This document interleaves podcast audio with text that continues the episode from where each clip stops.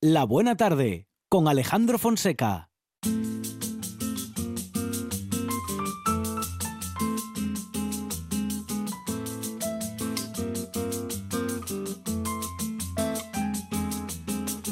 Miraba la ventana y soñaba con ser un astronauta pisando la luna y el cielo lo cruzaban galeones, delfines, cometas, falúas y en la pizarra el profesor dictaba los teoremas.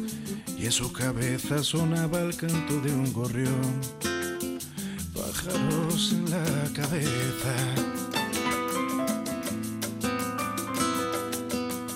Salía siempre tarde y castigado por no estar nunca donde debiera. Y en casa le esperaban el tedio y la comida servida en la mesa.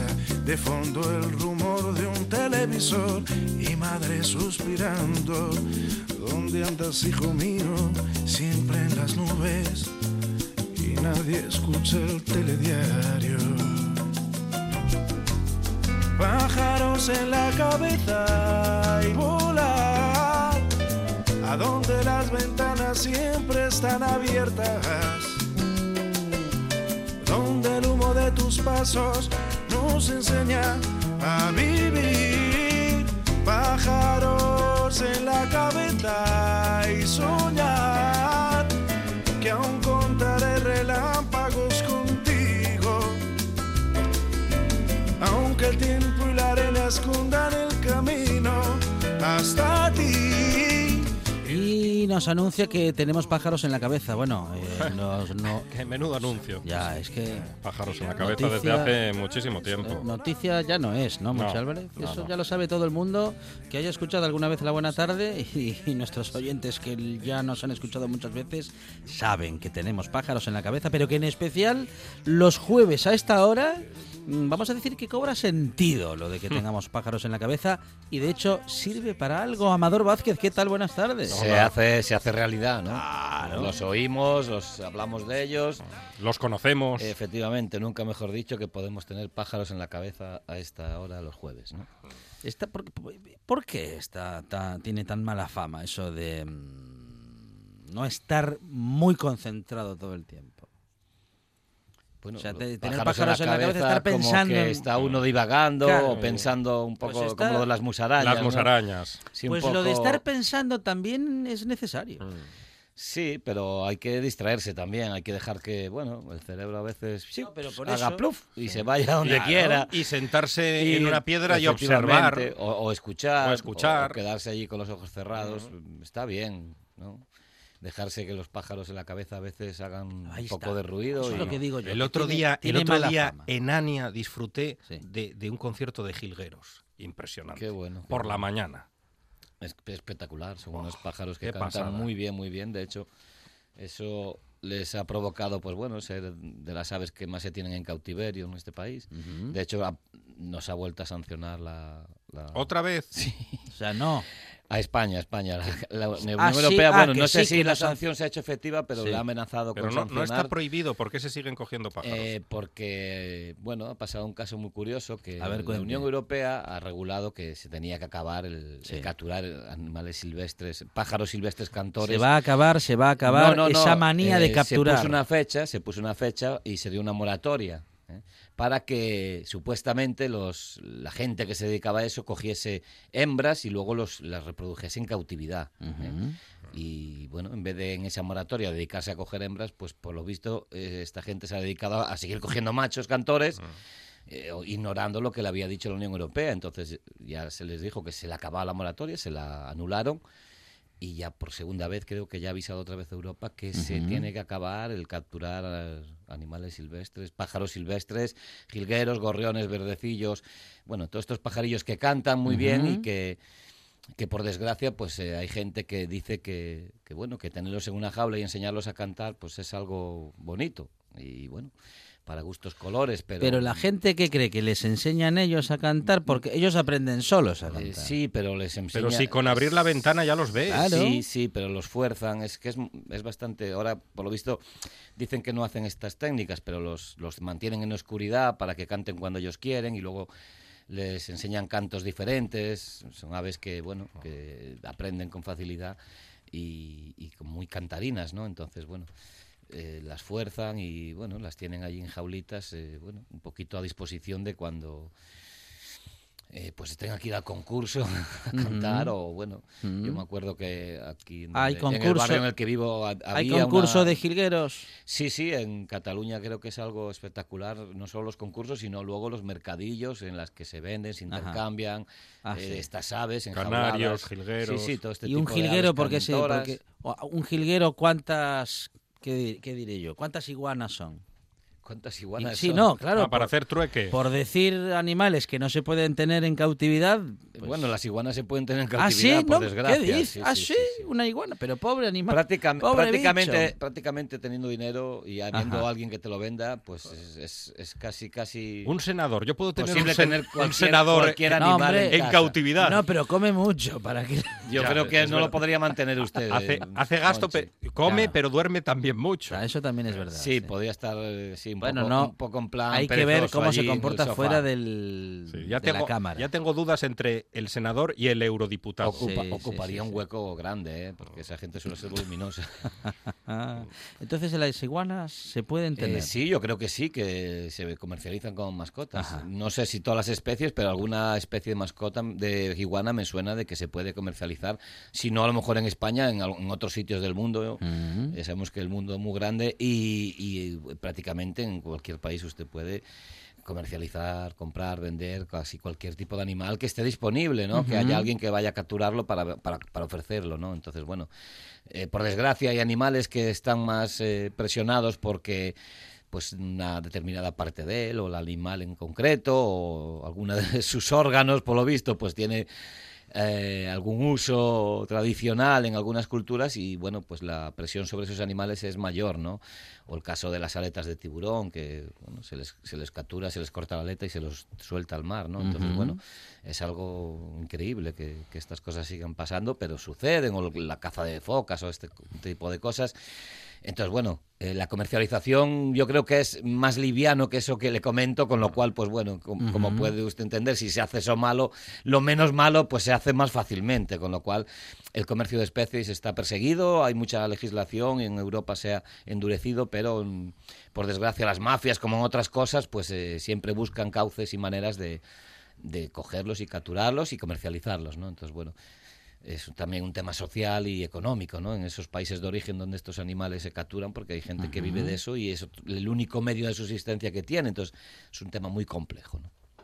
Pero bueno, los nuestros que dejen de coger ya los, los machos de los pájaros Sí, silvestres. por favor. Que lo dejen ya, que la normativa europea ha dicho que ya, que se acabó. ¿Y los machos que son los que mejor cantan? Eh, Son los que cantan. Son los, Son que, cantan. Entonces, claro, eh, los capturan salvajes. Y eh, porque claro, cantan, cantan para atraer a la hembra Efectivamente, Eso cantan es. para atraer a las hembras, entonces, Ujú. bueno, ellos y la hembra va con el, vital. en ese caso la hembra va con el que mejor canta. Bueno, eh, en, muchas, en muchos casos sí, en muchos Es- casos hay muchas eh, hembras que lo que miran es el canto. Es un es- reclamo para el apareo. Efectivamente. Está eh, pensando en Julio Iglesias sí, y- también, y, le llama la atención, ¿no? Puede ser. Pero sí, Julio Silva bien también. Un, pa- un buen, Es buen un silbador. pájaro sí que es. Es, uy, Pero sí. bueno, cantarines. Sí. Los, los pájaros canores que llamamos son los que tienen melodías más Ajá. elaboradas, ¿no? O un poquillo más guapas. Entonces, bueno, es, eh, son los pájaros que tienen ese canto para atraer a, a la pareja. Luego también hay plumas de colores, hay bailes, hay un montón de maneras de atraer a la pareja.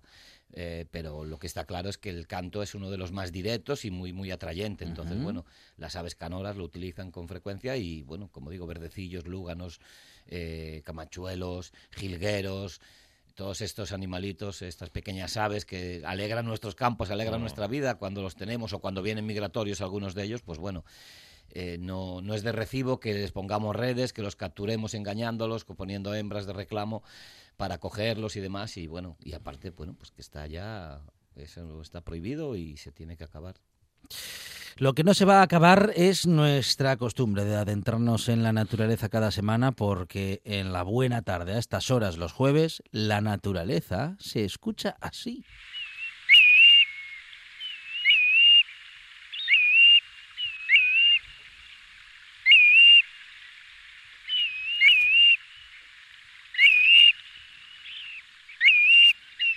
Sonido muy aflautado, muy Mm. característico. Eso se tiene que escuchar de lejos. Se ¿eh? escucha de, lejos y además es que se escucha muy bien a, a últimas horas del atardecer, cuando está ya bajando la luz, en, en las zonas donde estas eh, aves descansan o duermen, pues se oyen estos sonidos pues de manera muy constante, ¿no?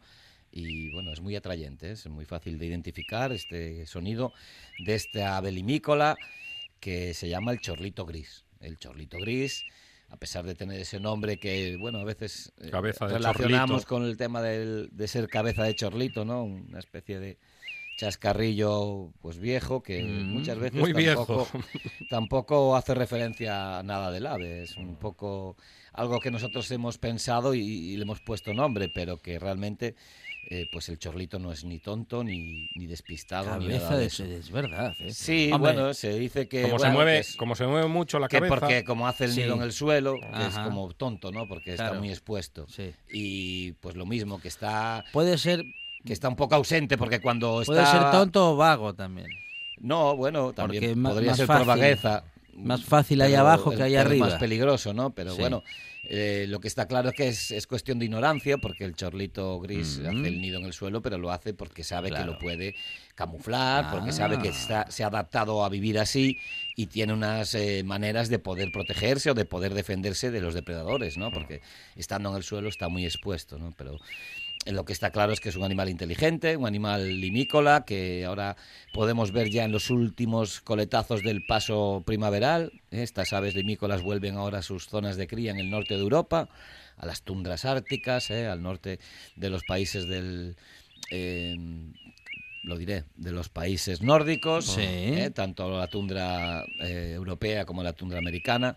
Tenemos en los dos lados de- del Atlántico y, bueno, aves, en este caso, un ave bastante, bueno, de tamaño mediano, con un- una envergadura de a 83 centímetros, eh, sobre 30 de, de tamaño, un ave bastante grandota, que pesa unos 200, 300 gramos aproximadamente. Eh, cuando está en invierno, que es cuando también lo vemos de paso invernal, cuando baja a las zonas de, de invierno, al sur de, de Europa o al norte de África o incluso Asia, pues lo vemos con un plumaje gris, bastante uniforme, con motas blanquecinas, ¿eh? un plumaje no muy llamativo, más bien como de piedra. Pero ahora en la época de, de celo, están subiendo ahora las, las aves a, a criar al norte, pues ya hemos visto paso eh, de machos en plumaje nucial, que es un plumaje muy llamativo porque se ponen negros en el pecho, con una orla blanca alrededor de la zona del pecho y el cuello, y el manto pues eh, blanco con motas grises y negras, ¿no? Muy llamativo. Son aves, bueno, como digo, bastante llamativas. En, en asturiano se la llama el pollo del pedrero.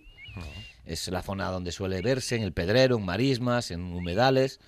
Y bueno, pues que, como digo, en ese plumaje nucial, ese plumaje negro con una orla blanca y por arriba más clarito con motas negras, blancas y grises, pues eh, es un ave pues muy guapa de ver. ¿eh? Muy llamativa. Estos meses, bueno, estos meses no, estas semanas hemos tenido un gran paso invernal por las costas de Asturias debido al viento del este que ha habido, esos fuertes vientos que hemos tenido en las últimas semanas, pues ha facilitado que muchas de estas aves que a veces en su paso invernal pasan muy rápido o no pasan por nuestra, por nuestra comunidad, pues eh, han recalado de manera espectacular. ¿eh? Ha habido cientos y cientos de aves migratorias que han parado en los humedales y en las costas asturianas estas últimas semanas. Un espectáculo que, bueno, los que hemos tenido la ocasión de poder verlo, pues ha sido magnífico. ¿eh? Ha habido un gran paso de chorlitos, chorlitejos, correlimos, agujas, zarapitos, un montón de aves migratorias que, como digo, van a sus zonas del norte a criar.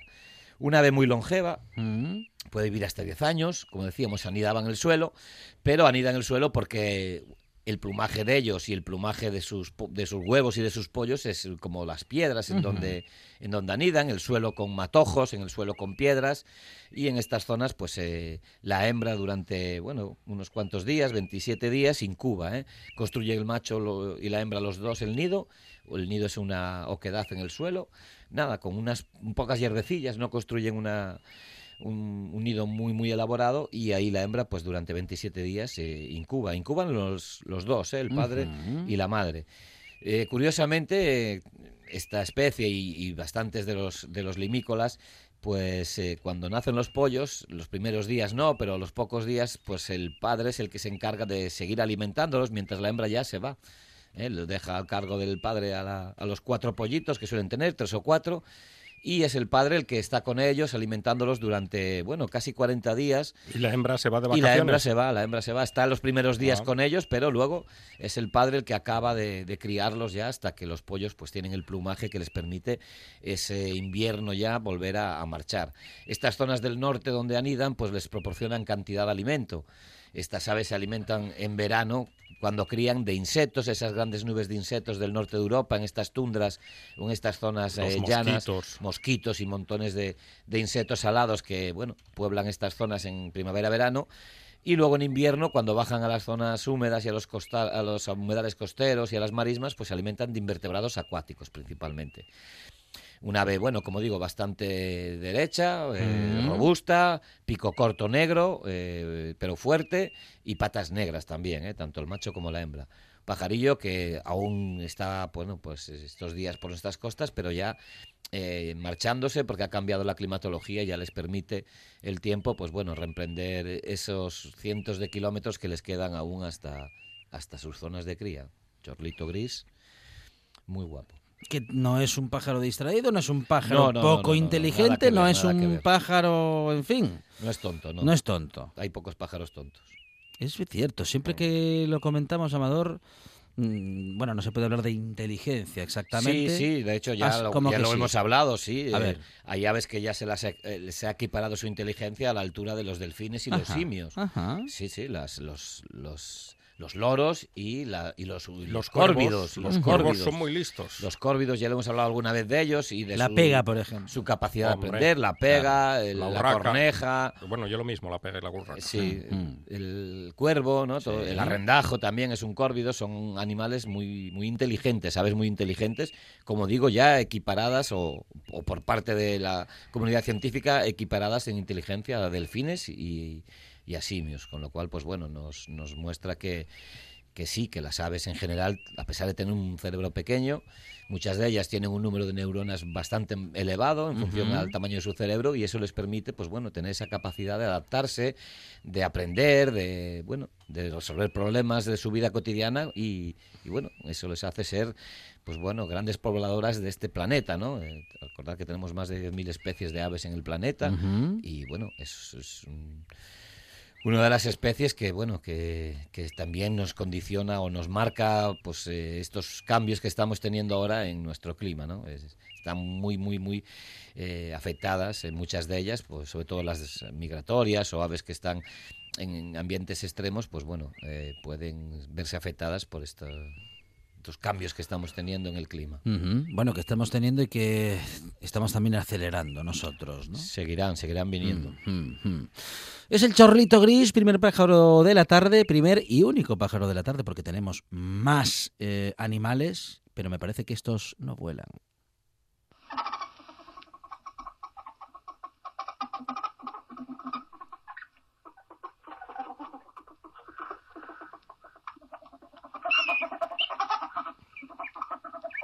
Es un sonido Sí. casi selvático. A ver. Sí, es que parece como si fuese un mono. ¿eh?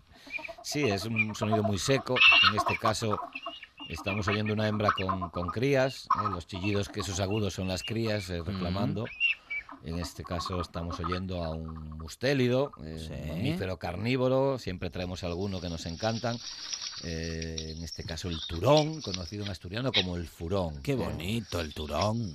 El furón Es como un hurón, pero grande. Bueno, el hurón es, el, es el- la especie doméstica. Sí. llamamos hurón a la misma, al mismo animal, Ah. pero en la versión doméstica. Ah, vale. as- as- Es lo mismo. Es lo mismo, es el mismo animal, simplemente que bueno, es una subespecie criada en cautividad que se conoce como hurón y que bueno, ya es- desde antiguo se usa para cazar conejos y para otros menesteres, ¿no? Ratas o cosas de este tipo. Nombre ¿no? científico Mustela putorius. Mustela putorius, Con perdón. efectivamente.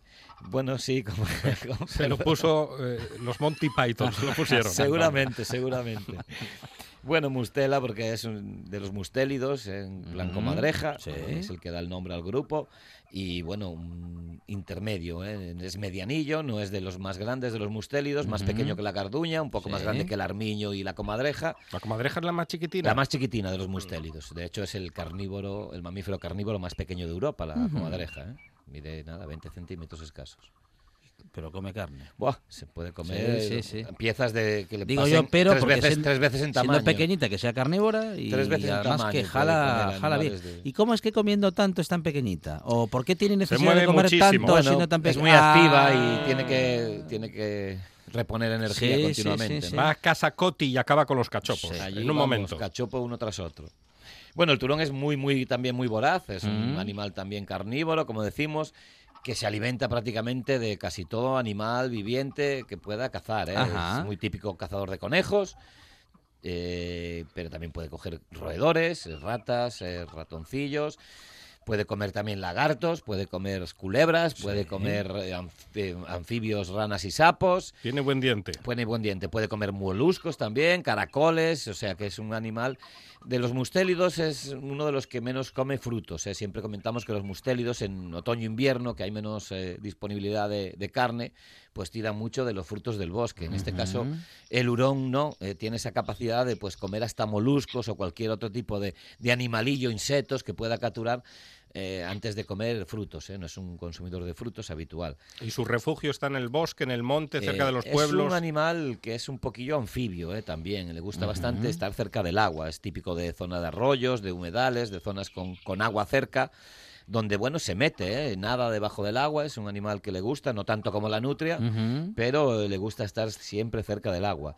Un animal que, bueno, está un poquillo en declive, declive en Asturias. No, no hay una población muy grande de turones, ha bajado mucho en las últimas décadas y bueno, se ha quedado ahí estabilizado, pero que no hay una población muy grande, no se estima que sea muy grande. Un animal, como digo, de 30 a 40 centímetros, entre 12 y 20 de cola, ¿eh? bastante larguillo, y que pesa entre medio kilo y kilo y medio. Marrón acastañado, ocre por las partes eh, generales, luego las patas eh, y el cuello un poquito más negro, y una especie de manchas negras en el morro, en la parte frontal del morro y cerca de las orejas. ¿eh? Tiene una, una especie de máscara blanca en los lados de las orejas y debajo de las orejas y, y- y el, y el morrillo. El morro es bastante chato, mm, a diferencia de la garduña o de otros mustéridos que tienen el morro un poco más afilado, el turón tiene el morro chatillo y tiene una forma muy característica de moverse que es con el lomo encorvado. ¿eh? Si vemos fotos de él, pues vamos a ver que se- muchas de ellas sale con el lomo encorvado y camina así, es muy curioso. ¿Y ¿eh? por qué camina así? Bueno, porque es un animal muy elástico, es un animal que tiene, pues bueno, un, a- el- aparte del prototipo de torpedo de, típico de los mustélidos, pues bueno, tiene esa capacidad de doblarse y estirarse mu- mucho y bueno, es una forma que tiene él de, de avanzar por la zona de vegetación herbácea, ¿no? Ese cuerpo ondulado, ese arqueado, pues le permite ir a saltitos evitando un poco la vegetación, ¿no? Y se mueve a zancadas eh, largas patas cortitas, como casi todos los mustéligos. Y bueno, como digo, es un animalillo intermedio entre los mustélidos que, bueno, ya está un celo, ya seguramente las hembras estén preñadas. Tienen una gestación corta, de 40 días más o menos, y pueden tener entre 5 y 8 crías. ¿eh? Son animales que, bueno, pueden vivir 8 o 10 años tranquilamente y que sus crías nacen ciegas y pasan un mes prácticamente ciegas, amamantándose de la madre, las oímos por ahí de fondo, esos chillidos eh, pidiendo. Y es un animal que se mete en guaridas es para criar y para dormir. eh, también se embosca, se mete en la maleza o también en agujeros en muros. ¿eh? Pero cuando está criando, pues es típico que ocupe antiguas eh, guaridas de conejo o incluso que agrande guaridas de rata, las agranda y las hace a su manera. ¿eh? Es un animal, como digo, con forma de torpedo. Esas guaridas son muy, muy, muy estrechitas, justo a su medida. Y eso le permite también ser un gran cazador de, de serpientes, porque las meten en ese túnel que tiene como de guarida. Y como la serpiente no puede enroscarse y defenderse y, y apretarlo para poder defenderse, pues el turón es un gran cazador de, de culebras, ¿no? de serpientes. Y también un gran consumidor de anfibios, porque, bueno, pues tiene la capacidad de quitarles la piel, porque sabéis que los sapos tienen y las salamandras tienen una, una mucosidad que segregan cuando se sienten en peligro para repeler a los depredadores. Entonces el turón... Que puede resultar tóxica. Sí, puede, bueno, en, tóxica no es, no te mata, pero sí Ujú. te puede irritar las papilas gustativas eh, o, o las mucosas, ¿no? Y ser un poquillo, pues, eh, desagradable.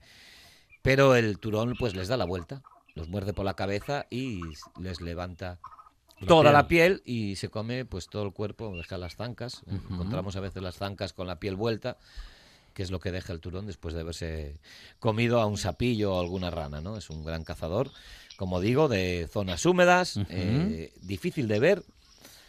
Eh, aquí, por suerte, en Gijón lo tenemos en, en el Jardín Botánico, lo hemos fotografiado varias veces. Que sale por la noche. Sale por la noche, es nocturno y es muy hu- huidizo, ¿eh? es muy huidizo, muy receloso y un animalillo que también vive cerca del hombre, en las eh, zonas rurales, pero que es difícil de, de verlo. ¿eh? Solo vemos a lo mejor luego algún daño si entra en el gallinero cuando no tiene comida por ahí que pueda hacer algún daño en el gallinero, pero es un animal que no es, no es así como la garduña es un animal que sí se puede uno encontrar fácilmente, el turón es una- un animal muy esquivo, que ve bastante bien, tiene una vista que por de noche ve bastante bien y un gran olfato, entonces nos detecta y nos rehuye bastante, es un animal que bueno, en, en muchas épocas se le, se le ha perseguido por su piel, tiene una piel, un pelo brillante, bastante tupido, que le permite meterse en el agua con facilidad, como decíamos, y ese pelo pues le, le ha complicado la vida eh, hace años, pues porque se le cazaba, ¿no? Para, para quitar la piel, entonces bueno.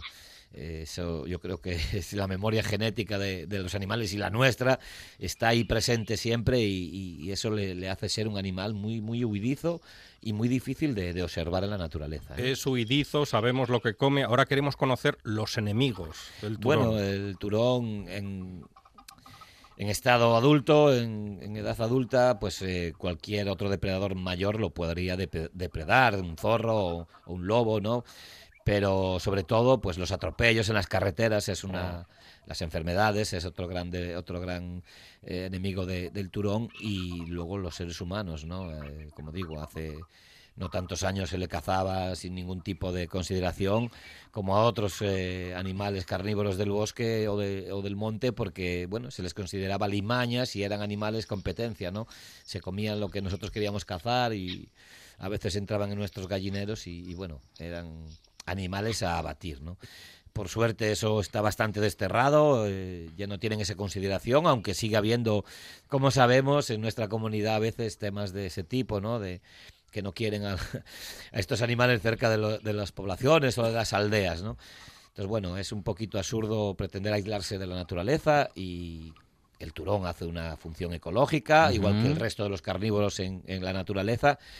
Y nosotros somos un poco los que metemos la pata por el medio, metemos la mano y luego queremos eh, que todo esté a nuestro gusto, ¿no? Y, y somos nosotros los que interferimos realmente en los ciclos naturales y que alteramos los hábitats y que luego pues generamos problemas que, bueno, molestan las cosas cuando realmente somos nosotros los que no preveemos, porque yo entiendo que muchas veces el progreso es inevitable, ese famoso progreso, o, o que haya que eh, generar eh, bueno pues economía y demás, pero eh, si, si anticipamos los problemas futuros y actuamos en consecuencia, pues podemos minimizar esos daños que a veces por simplemente desidia pues se producen, ¿no? Eh, pues tener un poquito en consideración previamente antes de cualquier infraestructura o antes de cualquier obra o cambio de, de, de uso de suelo, pues hay que pensar también en la fauna que vive allí previamente, ¿no? Que ya estaban y tienen todo el derecho a vivir en ese entorno. Bueno, es el, eh, los mustílidos nos encantan porque son muy Geniales. simpáticos, muy inteligentes eh, y también, Grandes re- cazadores. también recomendamos no tenerlos en casa, Amador. Sí, el hurón, por desgracia, como decíamos, es, eh, ya imagínate, tiene un nombre específico, el, el- el animal doméstico. Puede, puede destrozar el sofá en casa. Se, se ha criado, bueno, a manos llenas en este país y se sigue criando. Es un animalillo que, bueno, se adapta bastante bien. No lo he comentado, pero es un animal que sus guaridas son muy olorosas, sus excrementos Ah. son muy olorosos, desagradables, olorosos pero mal, muy, muy olorosos, desagradables. Y, bueno, en casa, pues produce muchos olores. ¿eh? Yo conozco gente que tuvo hurones y crió hurones y, bueno, quedó un poquito... Saturado. Eh, Sí, saturado, ¿eh? son animales Por que crían muy bien, manera. se adaptan muy bien a estar por casa, la gente los tiene por casa sueltos a veces, pero bueno, es un Pero, animal... pero no hace túneles. No tiene tendencia Sí, a hacer túneles. por lo visto también conozco casos de, de hurones que se metieron en el sofá y que por lo visto tardará un tiempo en volver a salir, por lo menos a que los dueños lo vieran, ¿no?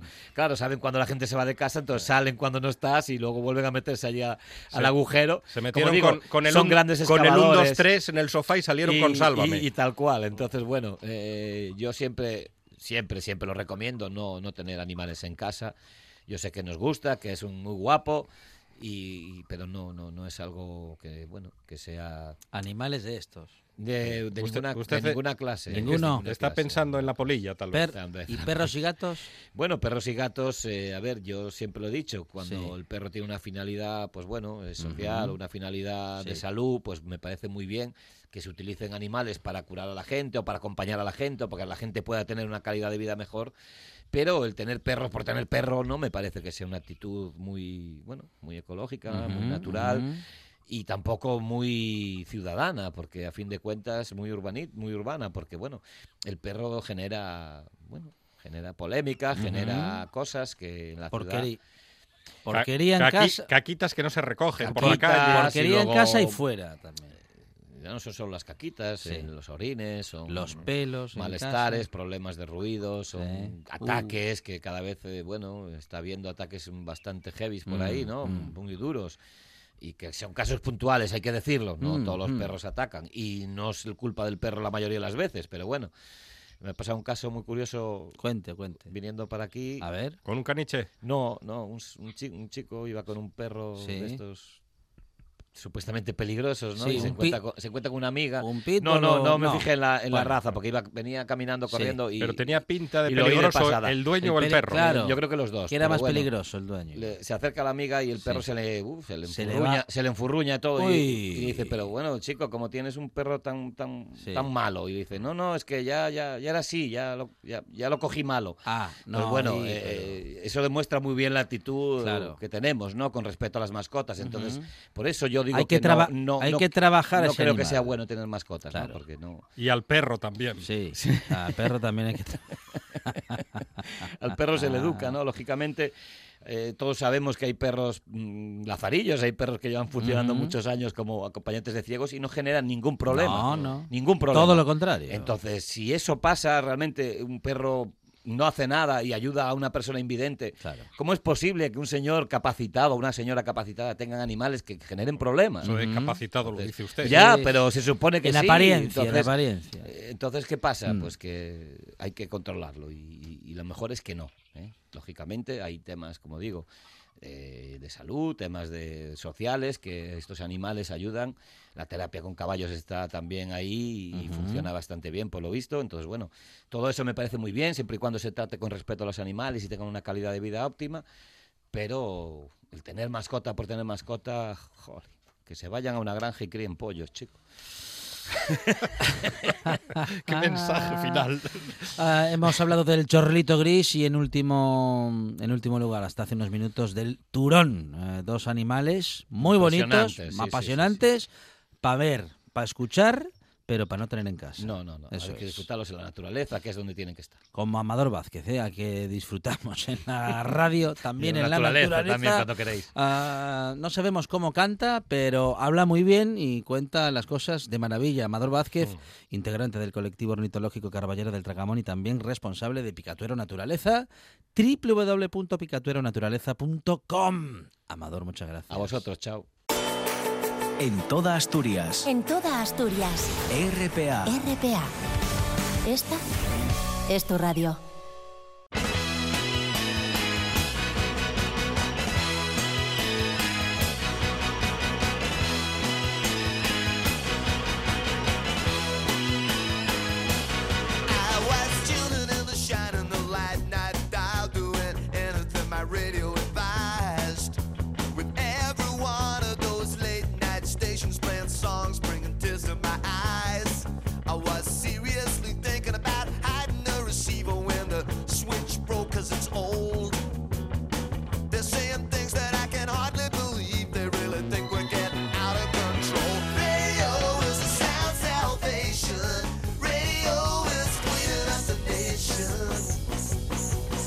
Y vamos a saludar ahora a Monchi Álvarez, a una gran voz que ama Mm. profundamente y, bueno, igual que nosotros, ¿no? A nuestro país vecino, Portugal. Portugal. Portugal es un compañero, compañero digo de Radio Nacional, eh, la Radio Nacional de España, que tiene un programa dedicado al fado. Es un placer saludar a Miguel Ángel Fernández. Miguel, ¿qué tal? Buenas tardes. Hola.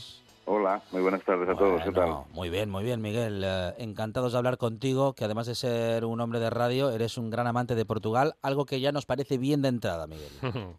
Hombre, claro. Claro. Yo creo que Portugal tiene, tiene muy buena prensa en España últimamente. Sí, sí, sí. sí, Últimamente, porque hace Ya. un tiempo no tenía la misma prensa. Miguel. Mm, Bueno, había dos factores. Uno, el- la envidia que les teníamos por, por pasar a la democracia antes que nosotros. Claro.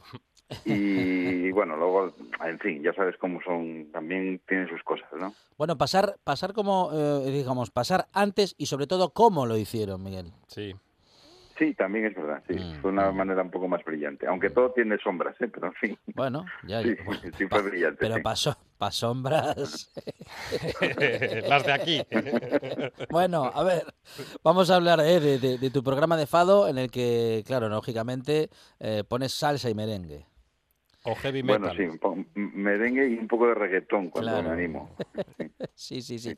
Bueno, a ver, el Fado, el Fado, ese, ese género, bueno, en fin, que es no solamente parte de la fundamental de la cultura de Portugal, sino que, bueno, prácticamente se podría describir la historia del país con ese género, Miguel.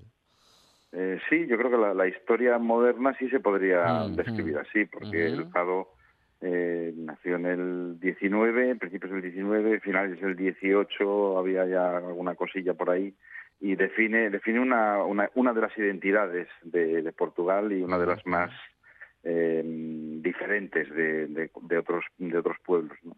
Y, y nada, el programa en realidad lo- es, es- una, es un milagro de, de la propia radio, porque ujú. a mí siempre me gustó muchísimo la radio, me pasé mm, desde la infancia escuchando muchas cosas y, y la vida a veces te sonríe y te da ciertas oportunidades y esta me la dio en su momento el haber trabajado en realidad no como no como profesional de la radio sino como como funcionario en Radio Vetusta y como teníamos bastante hueco que rellenar, pues mm, confiaron de manera muy inocente en mí para, para rellenar algo, ¿no? Y, y bueno, a partir de ahí empecé a escuchar, a conocer músicas y con el fado pues fue un enamoramiento eh, muy muy apasionado y hasta hoy seguimos ahí haciendo haciendo cosas y promocionando la música de Portugal. sí.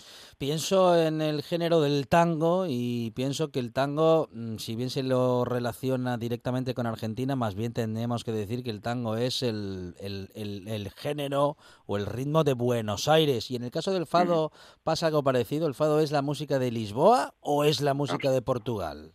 No, no, es, es la música de Lisboa, absolutamente. Es un el fado como el tango o como el rebetico griego Mm. o como o como algunos valses eh, criollos son músicas que nacen en ciudades, que, que no sucede con otras músicas, son músicas de, de ciudad.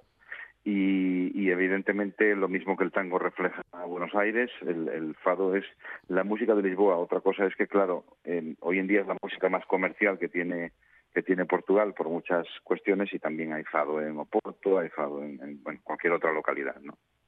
Hace un minuto mencionabas a. Radio Vetusta, que fue una escuela de radio.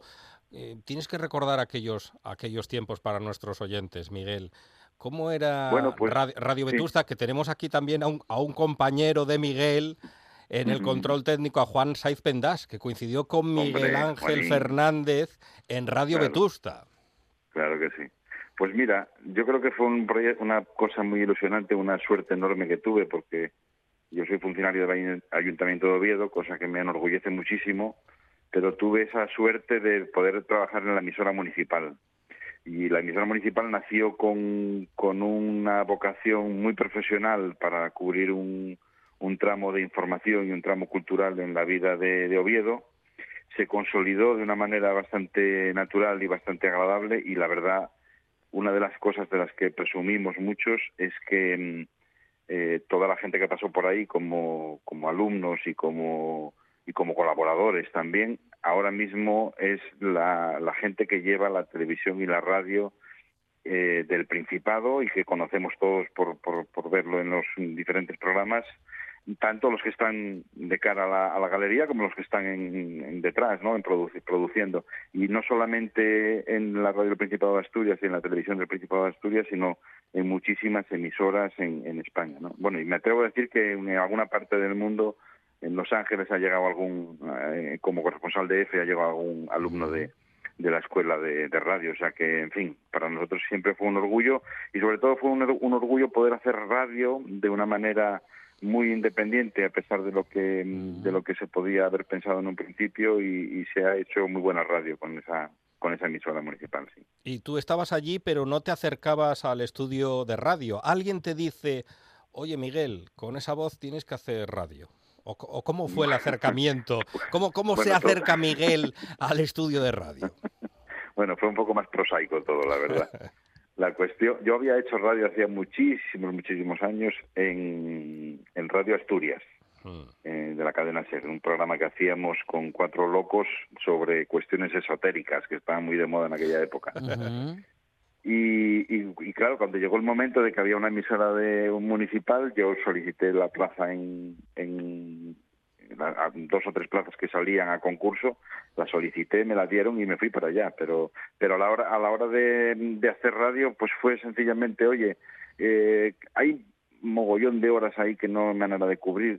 ¿Qué te parece? Pues, le- Vamos, le pregunté al- a, Carlos Novoa, que todos conocéis. Y, Y Carlos y- dijo, claro que sí, Miguel. Sí, dijo, bueno, venga, pues lo que... Venga, a ver qué haces. Mm. Y, y, bueno, pues nada, me puse y me puse a hacer el programa que a mí me, me gustaba, que era pues un poco una mezcla de todos los programas que me gustaban en aquella época o, o que me han gustado siempre, ¿no? Un programa musical con entrevistas que comencé haciendo de una manera muy muy poco, bueno, en, en realidad muy poco profesional, pero enseguida empecé a encontrar mi, mi, mi hueco, mi espacio y, y sobre todo la confianza en que puedes hacer algo por lo menos a tu a tu manera, con cierta con cierta fidelidad a lo que a lo que uno cree, ¿no? Y así me puse a hacer aquel programa que duró siete años que se llamó El Desconcierto, que yo creo que tiene el récord de entrevistas musicales de, de la radio de los últimos años, porque tenía entrevistas todas las semanas, una o dos, eh, a, a artistas de, de todo tipo, de aquí, los que pasaban por Asturias, los que pasaban por Madrid, alguna entrevista internacional que hicimos, o sea que, fin, fue, en realidad fue una locura personal que tuve la suerte de poder hacer y, y esa aventura pues desembo- desembocó luego en pues un poco en profesionalización a la hora de hacer programas para otras emisoras, ¿no? También estuve en, en la en la RPA haciendo unos mm, tramos de programa de mm, La Otra Dimensión en, en las primeras épocas de programación musical de, de RPA. También estuve haciendo algo en Radio Cervantes, una emisora que finalmente no, no cuajó, pero que, que tuvo una temporada en la que, bueno, tu- hicimos ahí unos, unos cuantos programas muy, muy interesantes. Luego está mi época en la que propuse a Radio 5 hacer unos quesitos, estos quesitos que todos conocemos Sí, de sí, música, y de ahí he pasado a hacer algo ya en, en Radio Clásica, donde, bueno, donde estoy de momento y espero poder seguir mucho tiempo. Bueno, la evolución de Miguel Fernández, también la evolución, la evolución, digo sí bien, de, de ese programa El Desconcierto y la evolución del fado. Me- nos interesaría saber, Miguel, cómo evoluciona el fado, de dónde viene el fado y cómo llega hasta nosotros. Nos hablabas del siglo finales del 18, principios del 19. ¿qué- Mm. de, de- de- Bueno. de- de qué ritmos se nutre o de qué género se nutre? Pues es un poco complicado de establecer con seguridad cuáles son las las, eh, las fuentes del fado, ¿no? Está, tiene mucha influencia en las modiñas portuguesas que, que se cantaban y, y- y tocaban en la corte de- del, reino, del reino de Portugal, que luego pasaron a, a- cuando, cuando la corte portuguesa se trasladó a Brasil, a la vuelta trajo otras influencias, también se habla de la influencia árabe en la música de- del fado. En fin, es un poco también de las cantigas mm, eh, francesas. Es un poco el, comienzo es un poco extraño, pero luego se ha ido desarrollando como como un crisol donde se mezcla las la poesía y las músicas que se han desarrollado, como te digo, exclusivamente en la ciudad, ¿no? Eh, tiene al principio un componente muy popular de la canción que nace en las calles y en las tabernas y en los prostíbulos de, Lisboa. Luego, como suele pasar con, todas las músicas, cuando la, la, la población o las, eh, capas sociales más favorecidas, con más dinero, eh, la, aristocracia escucha esa música, le gusta, la adopta para sí, y entonces llega la época en que también el, el fado se canta con piano y no solamente con voz y guitarra. Eh, bueno, lo mismo pasó con el rock and roll. Al principio era una cosa de negros y ahora es una cosa de la de la industria, ¿no? Y, y luego, pues nada, empezó, hubo una época en que el fado pasó a ser eh, interés del gobierno de, en, este- en aquel estado novo portugués de aquella dictadura tan tan gris como la nuestra y empezó a promocionarse el fado como entretenimiento de las clases populares, eh, se em- empezó a formar parte del teatro de revista, se profesionalizó a los músicos que tenían que tener su, su, su cartera profesional, como llaman ellos, su carné profesional para poder tocar. En fin, se, se, metió todo un poco en una cuestión más administrativa, pero que funcionó y se desarrolló muchísimo. Luego llegó la, la época en que nació Amalia Rodríguez y empezó la primera internacionalización del fado porque Amalia lo llevó por todo el mundo. Después de, de todo esto, el fado tuvo, bueno, pues una presencia muy importante hasta llegó la, la revolución de los claveles, en los que después de la revolución se empezó a considerar como el, el fado como una música propia de la dictadura. Y todo esto terminó pasando, son gripes que se pasan y, y llegó la internacionalización actual que hace que el fado sea una de las músicas más queridas en, en todo el mundo, de, de- de representaciones de músicas del mundo, es una de las que más eh, conciertos da en todos los teatros de- del planeta. Miguel sabe de fado y lo cuenta muy bien. Miguel, ¿qué escuchabas cuando eras niño en la radio?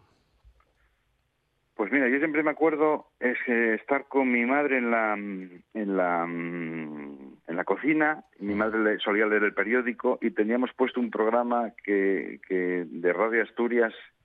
eh, no- no, en realidad no me acuerdo los nombres, pero siempre recuerdo la, la, la radio sonando en casa, ¿no? Y hasta musiquitas te podría cantar, vamos. O sea que, que, que, que la radio siempre estuvo presente. sí. Y fuiste creciendo con la radio. ¿En tu juventud qué escuchabas? Pues mira, en mi juventud yo, eh, me pasó una cosa interesante. Yo tenía mucha relación con músicos también que han sido importantísimos en la escena asturiana. Recuerdo ahora mismo, por, por hablarte de alguien que, que acaba de, de estar un poco en, en, la, en, vamos, en, las- en los periódicos como Sí. actualidad, de Toli Morilla. Ajá. Éramos vecinos de calle y éramos, mm, eh, bueno, nos veíamos continuamente y, y él tocaba la guitarra, cantaba y, y teníamos una, una una pandilla que le gustaba mucho la música. Y a mí esa, la música que, que ellos escuchaban, Dylan, etcétera, etcétera, me gustaba, pero no acababa de, de identificarme como yo les veía a ellos identificados. no Me parecía que ellos controlaban mucho más todo, sabían más que yo, en fin, me quedaba un poco como si dijéramos rezagado.